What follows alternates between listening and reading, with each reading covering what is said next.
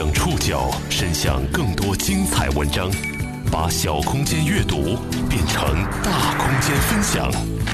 报刊选读，把小空间阅读变成大空间分享。欢迎收听今天的报刊选读，我是宋宇。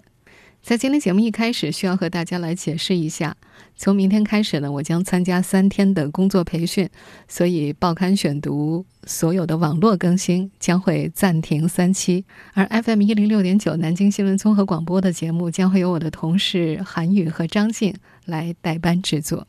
今天为大家选读的文章摘自《新京报》，发生在贵州的尘肺病官司。让开胸验肺第一人张海超重回媒体视野。九年前，碎石工张海超为了证明自己胸膛中的肺粉尘弥漫，用近乎悲壮的方式开胸验肺，换来了一百二十余万赔偿金。九年后，他靠开公交车赚取微薄的工资，抵抗着成千上万的药物花费，并支撑着整个家庭。赔偿金早就耗尽了。他形容自己用钱续命，而续命的钱又是拿命换来的。报刊选读今天为您讲述开胸验肺九年后。开胸验肺的张海超，三十七岁了，在我们这县城承包了一辆公交车。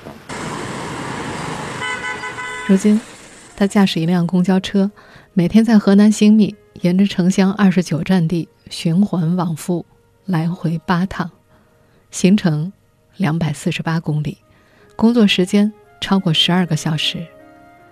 这样可以换来一百六十块薪水和一沓数目不定的一块钱纸币。这些收入艰难地维持着一双肺的运转，肺是别人的。九年前。碎石工张海超为了证明自己胸膛当中的肺粉尘弥漫，用近乎悲壮的方式开胸验肺，最终换来了一百二十多万的赔偿金，成为中国开胸验肺第一人。五年前，为了延续生命，他花了近一半的赔偿金进行了双肺移植，代价是终生服药。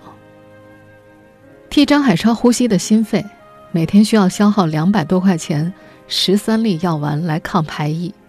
一旦停药的话，他将呼吸衰竭而死。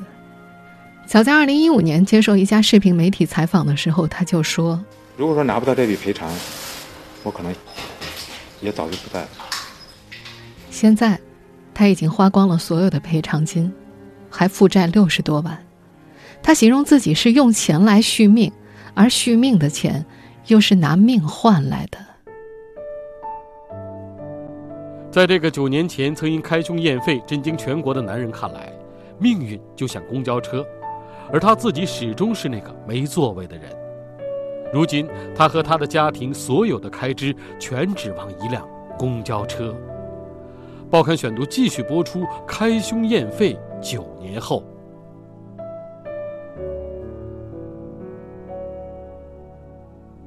二零一八年七月八号，河南新密，天气阴沉。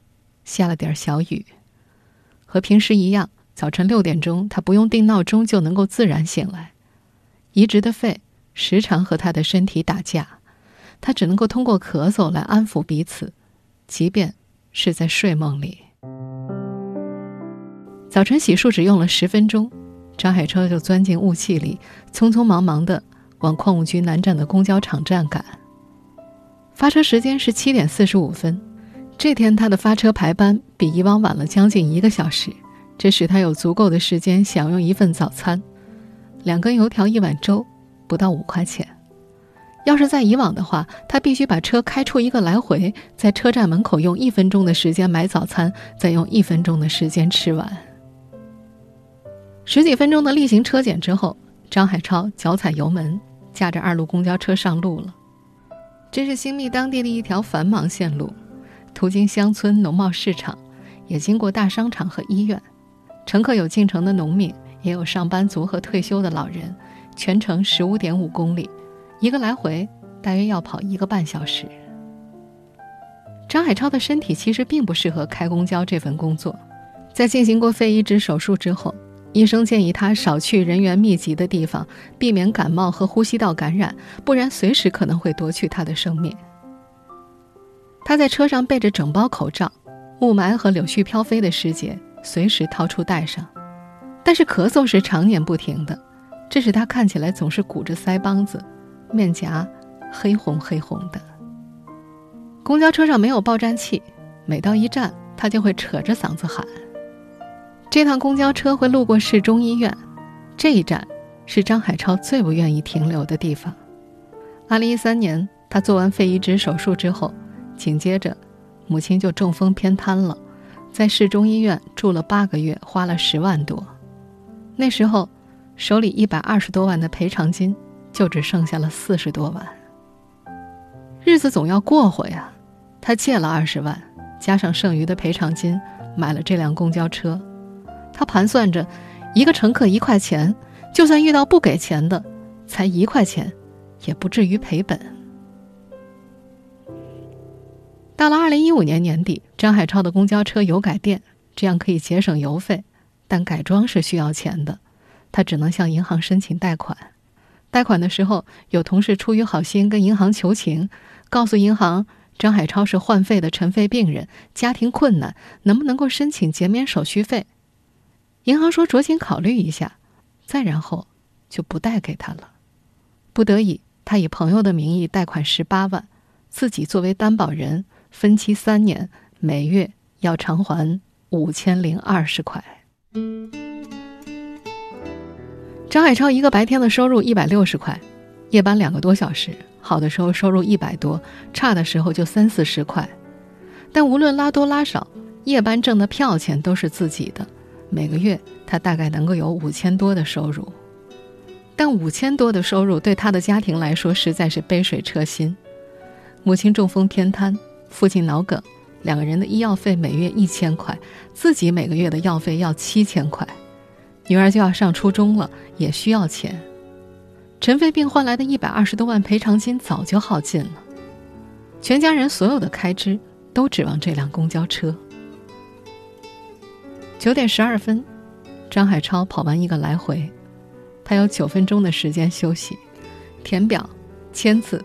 九点二十一分发车，到了上午十点四十七分，第二个来回跑完，把车停进公交场站，他下车飞快地跑到水池边，拧开水龙头，把手洗得干干净净，准备吃药。吃药时间已经迟了快一个小时了。张海超服用的药物是不能间断的。这是抗排异药物，可以使别人的肺和自己的身体和谐相处。早十点和晚十点各一次，一旦停药的话，他将呼吸衰竭而死。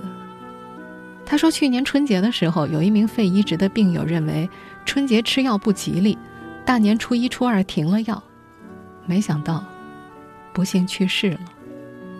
吃着药，张海超还开着玩笑说：“这几片药能够抵咱一天的工资。”一粒药确实太过珍贵了。有一次，他吃完药，身体不适，发生了呕吐反应。他恨不得从呕吐物里扒拉出药片再吃下去。如今的张海超觉得自己像公交线上的陀螺一样，被生活的鞭子反复抽打，陷入了死循环。他要给自己买药续命，生病的爹娘就没钱买药；不给自己买药的话，自己会很快死亡，爹娘和女儿就更没人照顾了。把整把的药塞进嘴里，咕咚喝上一口水，愁绪戛然而止。又要到发车时间了。赔偿金耗尽后，正值中年的张海超似乎陷入了穷途末路。挣钱是一块一块的挣，花钱却是成千上万的花。这个曾经相信勤劳致富的男人，渐渐开始有些绝望。报刊选读继续播出。开胸验肺九年后，上午十一点零四分，第三趟车发车了。七月八号这天，天气阴沉，雨后还算清爽，摄氏二十七度。车外雾气缭绕，张海超开始咳嗽，他恐惧一切粉尘碎末。当年。他是郑州镇东耐磨材料公司的破碎工和压力机工，把几十公斤的硅石抱进破碎机，硅石变成直径一毫米的微粒。威力弥漫着整个车间，两米之内都看不到人。龟石是黄色的，他吐的唾沫也是黄色的，鼻孔、耳孔里都塞满黄色的粉尘，直到肺里也是。他的肺就这样慢慢的变成了一颗尘肺。得病，证明得病，开胸验肺，换肺，一切都是由此而起。他开始后悔当初没有好好念书，哪怕老老实实的种地也好。他说，在人生的这趟公交车上，自己错过的那班，是再也等不来了。他拧开头顶上的风扇，像驱霾似的让自己舒服一点儿。车开到了后村站，稀稀疏疏上来八个乘客，有七个老人，只有一个年轻人投币。在新密，六十岁以上的老年人办一张老年卡，就可以免费不限次数的乘车。每辆公交车一天获得六十人次老年人乘车补贴。在新密，很多公交司机不喜欢老年乘客，老年卡只是亮一下，不用刷卡。有些不够岁数的人办张假证，司机也难辨真伪。张海超一天能够拉上四五百个人，其中有三分之一是老年人，不用投币。后村附近有农贸市场，蒜台打折的时候，或者是商场搞促销送一袋盐，会吸引着城里的退休老人。他们乘坐公交车结伴而来，再坐公交车结伴而去。有司机曾经拉过四十七名乘客，其中四十五个老年人，只赚了两块钱。张海超也曾经一次拉过十八位老人，那次老人们听说后村的蒜台比别处便宜了三毛钱，来到之后发现蒜台卖光了。坐上张海超的公交车回去，返程的时候，老人们听说蒜苔又有了，正好又坐上了张海超的车，来回两趟，一分钱没挣到。在当地，曾有司机见到老年人路边招手，又恰好没有乘客下车，一脚油门就开过去了。回城的时候，老人带着亲戚朋友把这辆车截停，投诉讨要说法。张海超不这样，他说：一来家家都有老年人。二来，他懂得低三下四，换来片刻的喘息，避免跟所有人发生争吵。在新密当地，公交车司机的工资大部分是一块钱的纸币，有些银行嫌麻烦不收。有一回，张海超急着还贷款，带着五千多张一块钱纸币，跑了十几家银行排队领号，给银行业务员求情说好话，跑了一上午，还耽误了开车。若是搁以前的话，他会找出法律条文跟银行讲道理，再不济就投诉。现在不了，这个中年人说：“没用，浪费时间，还不如多拉趟活儿。”他每年需要给公交公司缴纳一万多的管理费，他跟车队领导求情，缓交或者减免他的管理费，但是今年新来的领导没同意，因为缴不上管理费，公司扣发了他的油补。和老年人乘车补贴。他不是一个懒惰的人，他相信勤劳致富，起码以前是相信的。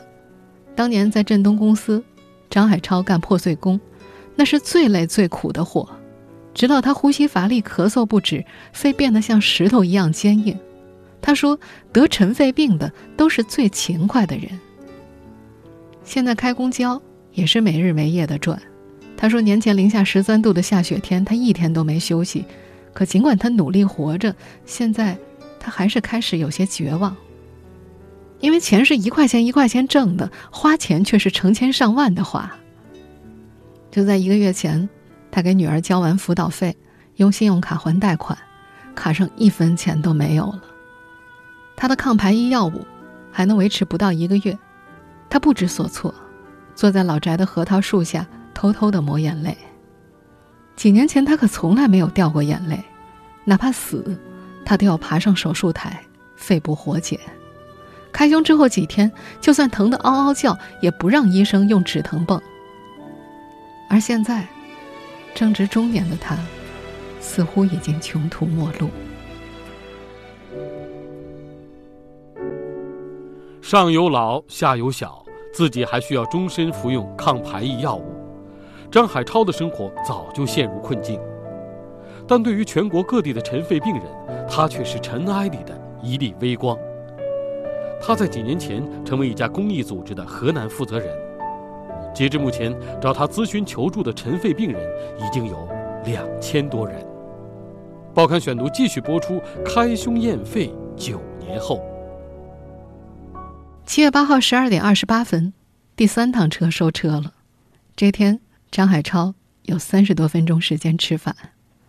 在这个公交场站，司机们的午饭大多是一碗潦草的面条，捞面、烩面、汤面，附近的小饭馆送过来，量大实惠，十块钱一大碗。天热，张海超要了一碗捞面。在车上打电话预定，捞面没有汤，凉得快。车到站，面也坨了。他和两个司机师傅在值班室里一块儿吃。有个司机师傅燃起了一支烟，赞叹张海超的勤奋，感慨他的不容易。一家四口，三个病号，一个学生，全指望他开车。有人提醒：“哎，海超的肺不能闻烟味儿。”怕是让同事难堪，张海超赶紧打圆场，在通风的环境下没事儿。这天中午，有个打工者给张海超打电话求助。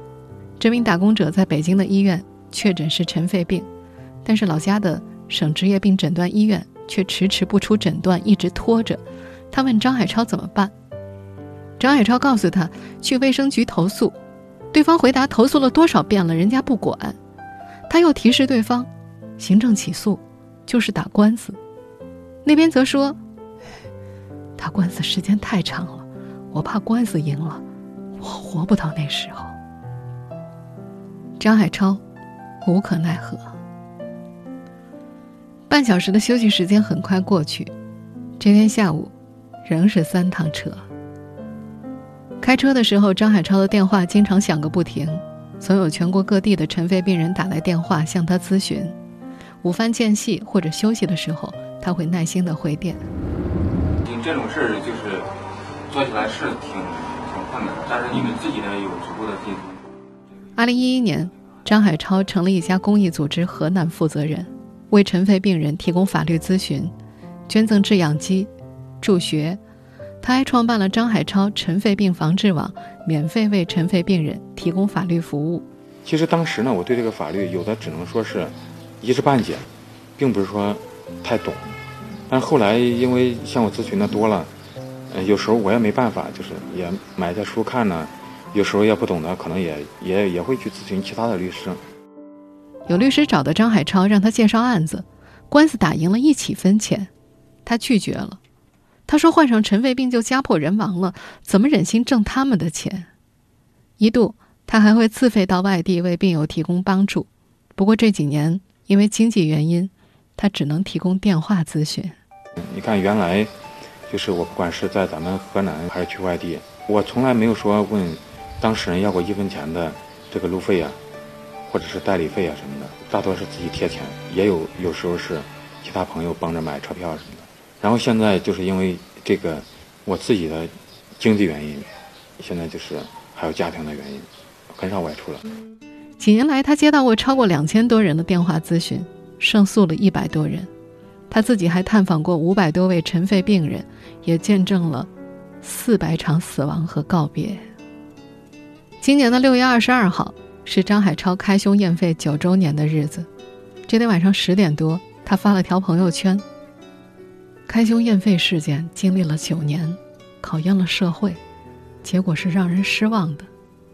发完之后，他有点后悔，他觉得不应该给尘肺病人传递负面情绪。关注他的人确实挺多的，他的微博、朋友圈久不更新的话，就会有尘肺病人打听：海超是不是不在了？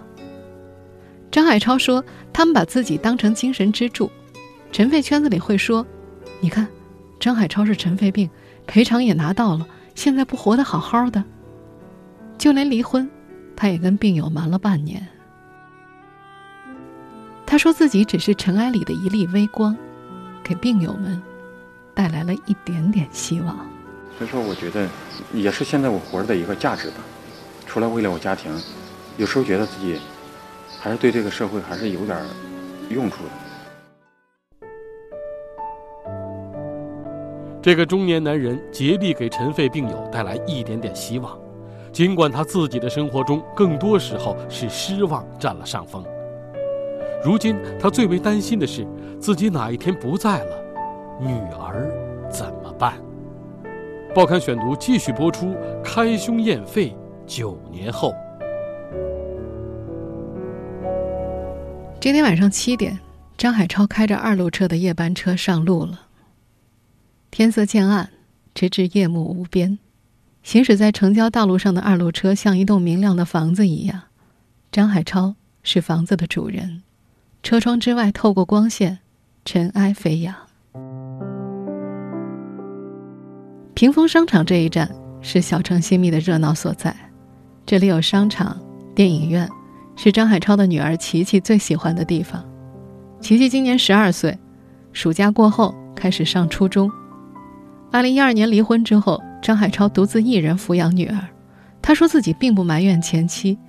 得了这病，让他看不到一点希望。谁都有追求幸福生活的权利。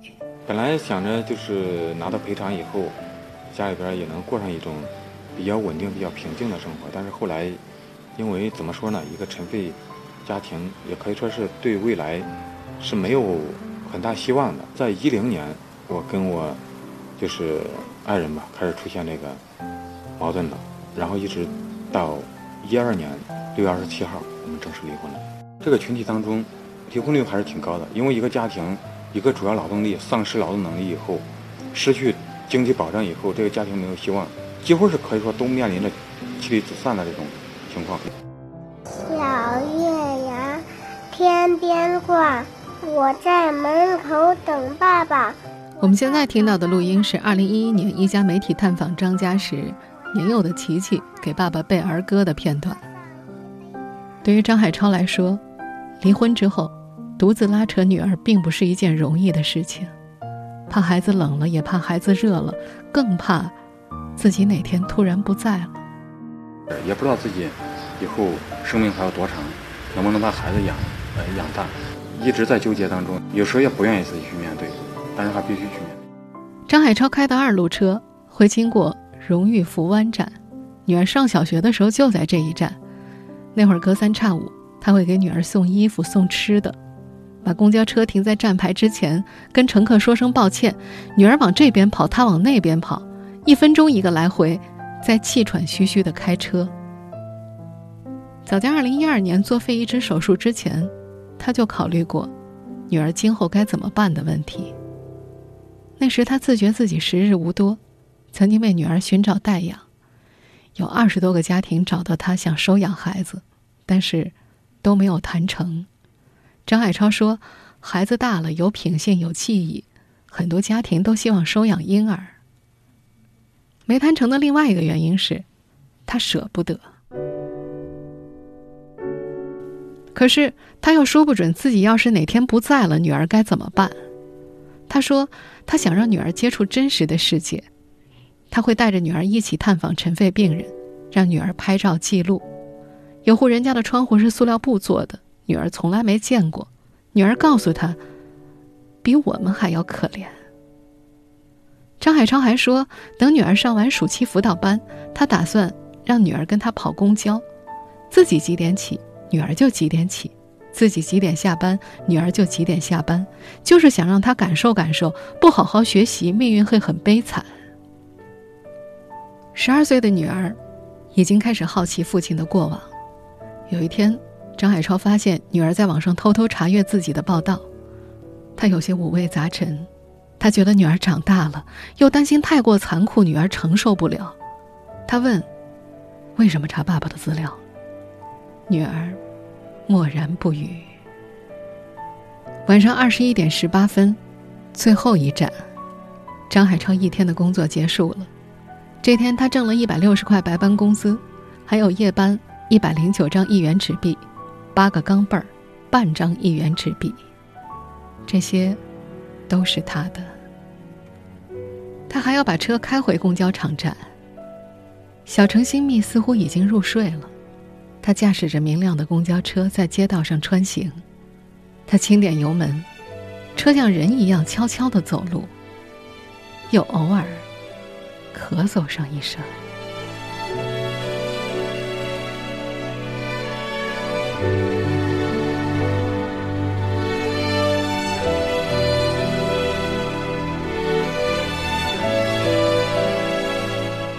听众朋友，以上您收听的是《报刊选读》，开胸验肺，九年之后，我是宋宇，感谢各位的收听。